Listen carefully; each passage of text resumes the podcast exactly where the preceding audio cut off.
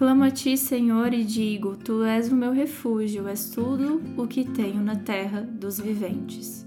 Oi, gente, sejam bem-vindos ao podcast do Falei com Amor. Eu sou a Gabi Saltier e vira e mexe eu gosto de me apresentar melhor por aqui, porque eu não sei se você está chegando por agora ou se você já acompanha o podcast, mas vamos lá, eu sou a Gabi, Gabriele com um E no final, um L só, e eu sou bióloga. É, eu terminei meu doutorado no ano passado, meu doutorado em bioquímica vegetal, então eu trabalhei é, tanto no mestrado quanto no doutorado com nanopartículas e os efeitos dessas nanopartículas nas plantas, né? Eu mexi com soja durante toda a minha pós-graduação. E aí eu estava no doutorado quando entrou a pandemia. Nossa, isso eu nunca falei para vocês, eu acho, mesmo quem já é aqui de casa é que eu comecei a ser constante na minha vida com Deus em 2020, em janeiro, né? Quando virou aquela chavinha e eu percebi que eu precisava ser constante com Deus, e aí comecei a ler a Bíblia, comprei uma Bíblia nova para poder fazer meus desenhos, minhas colagens, minhas anotações, que é o Bible Journaling, e comecei a desenhar e tive muita vontade de compartilhar. Isso foi em janeiro e em março surgiu o Falei com Amor, inspirado em Efésios 4,15, que fala: Entretanto, seguindo a verdade em amor, cresçamos naquele que é a cabeça, Cristo. E eu pensei, seguindo a verdade em amor, falei com amor e criei. E eu lembro que o primeiro lockdown da pandemia aqui na, na minha cidade foi em maio, então eu falei com amor. Tinha, se eu não me engano, em maio, 2 mil seguidores, o que eu acho que foi muito rápido o crescimento no Instagram. E entrou a pandemia. Então, assim, eu tive bastante tempo para me dedicar as redes sociais durante a pandemia, porque deu lockdown na minha universidade também. Eu estava no doutorado, no segundo ano do doutorado. E eu lembro que o meu primeiro ano de doutorado realmente rendeu muito em termos de resultados. Eu fiz vários experimentos, é, como eu mexia com planta, né? A minha parte era muito laboratorial, assim, tinha que fazer bastante experimento. Eu aplicava nanopartículas de silício é, chamadas de sílica. Então você provavelmente conhece a sílica, sabe aquelas bolinhas que vêm dentro de um saquinho, dentro de bolsa, para tirar a umidade dos lugares? Isso é sílica, né? E aí eu. Nossa, olha só para onde eu tô indo, gente. Eu tô devagando aqui, mas deixa eu contar, tô falando. É... E aí deu a pandemia. E no primeiro ano, então, de doutorado, eu tinha tido um resultado bem grande. E meu orientador disse assim: olha tem uma galera que precisa continuar fazendo os experimentos, então a gente vai rodar a agenda do laboratório. E como você e o Renato, que hoje é meu esposo, tem bastante resultado, na época ele não era, é, ele era meu namorado. Ele falou assim: como vocês têm bastante resultado, eu vou pedir para que vocês fiquem em casa. Então, eu é, escrevendo, né, fazendo artigo, fazendo pesquisa, só que home office. Então eu tinha bastante tempo durante a pandemia, porque, poxa, eu ficava o dia inteiro dentro de casa. E aí eu falei, vou produzir conteúdo. e produzi muito conteúdo durante a pandemia, porque é, o Falei com Amor era algo novo. Então foi aí que eu fui me encontrando nas redes sociais. Por fim, eu tive então essa, esses anos aí de pandemia dentro de casa, criando conteúdo, até que surgiram estudos bíblicos no Falei com Amor. Falei com Amor começou só com desenhos e colagens, né? E aí depois é, que vieram os estudos bíblicos, o podcast tem um ano, ele foi criado em janeiro de 2022. E por fim, três anos depois de ministério, eu estou aqui falando com você sobre Jesus com o mesmo objetivo lá do começo, que é seguir a verdade em amor. E nossa, eu fiz maior apresentação aqui e na verdade eu tô bem saudosista nesses nesse episódio, nos últimos e nos que virão a seguir, porque este é o episódio 142 do nosso estudo de Salmos e nós teremos apenas 150. Apenas, gente, 150. É muito episódio, só que tá chegando no final do nosso estudo de Salmos e meu coração tá assim, ai meu Deus, eu queria continuar aqui falando todo dia, mas igual eu falei para vocês, assim, confortando tanto vocês quanto me confortando.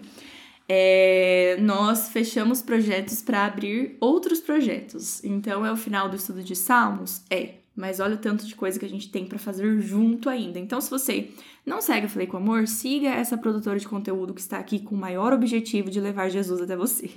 E se você não leu o Salmo 142, te convido a ler assim que terminar o episódio. E se você não acompanhava o Falei com Amor, já começa a seguir, segue aqui, segue no Instagram, segue em todos os lugares pra gente não perder o contato assim que terminar esse episódio. É, assim que terminar esse episódio, não, assim que terminar essa série de salmos, né? E hoje nós vamos então conversar sobre um salmo que na verdade é um poema de Davi, quando ele estava na caverna. Então, Davi estava fugindo, nesse caso aqui, e ele escreve um salmo. Eu fico pensando, gente, se coloca no lugar de Davi. Se hoje você se encontra na caverna da sua vida, que pode não ser física, mas pode ser uma prisão, quem sabe espiritual, emocional, é, ou talvez no seu, na sua profissão, você pensa, o primeiro pensamento que vem até você é escrever um salmo ou é se desesperar? Ou quem sabe se desesperar, mas aí com Deus? Porque daí esse é o caminho, é nós abrirmos o nosso coração para Deus, assim como Davi fez aqui.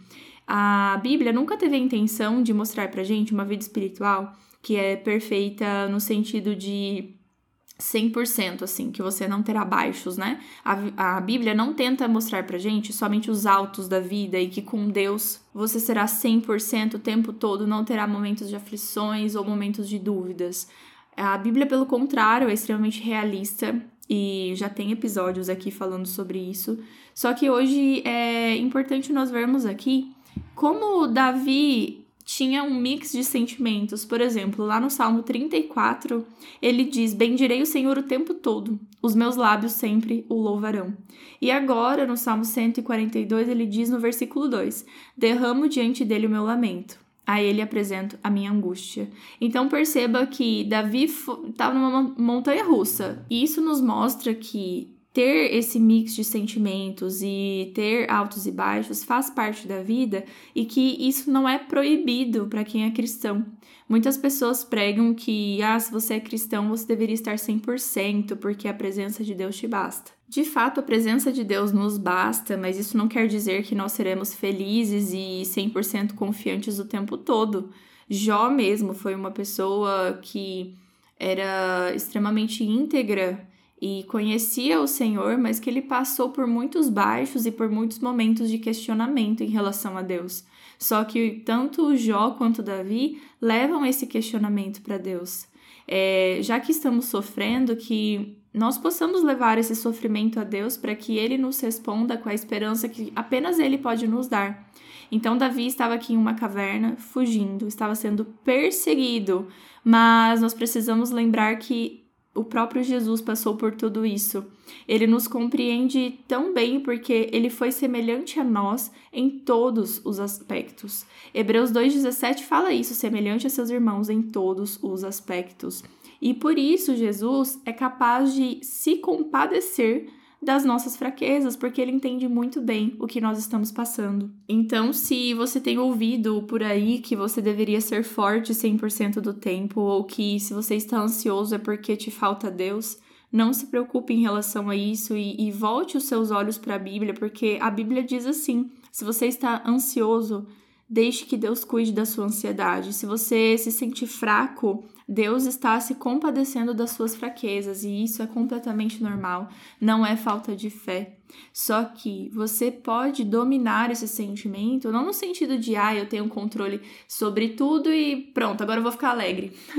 Ai, obrigada pelo seu conselho, Gabi. Você disse para eu ficar feliz e agora, nossa, minha tristeza foi embora. Não é nesse sentido, mas é no sentido de mesmo quando você estiver triste, mesmo quando você estiver angustiado, tenha paz, porque Deus está cuidando de você na sua angústia, Deus está cuidando de você na sua aflição. Essa é a paz que excede o entendimento, é aquela paz que estou triste, mas estou em paz, estou em dúvidas, mas eu tenho paz. Não sei para qual caminho seguir, mas eu vou seguir por esse, porque é nesse caminho que eu sinto paz. Porque através da oração nós conseguimos um caminho para Jesus, aquele que sentiu todos os nossos sentimentos justamente para que eles pudessem ter um ponto final um dia.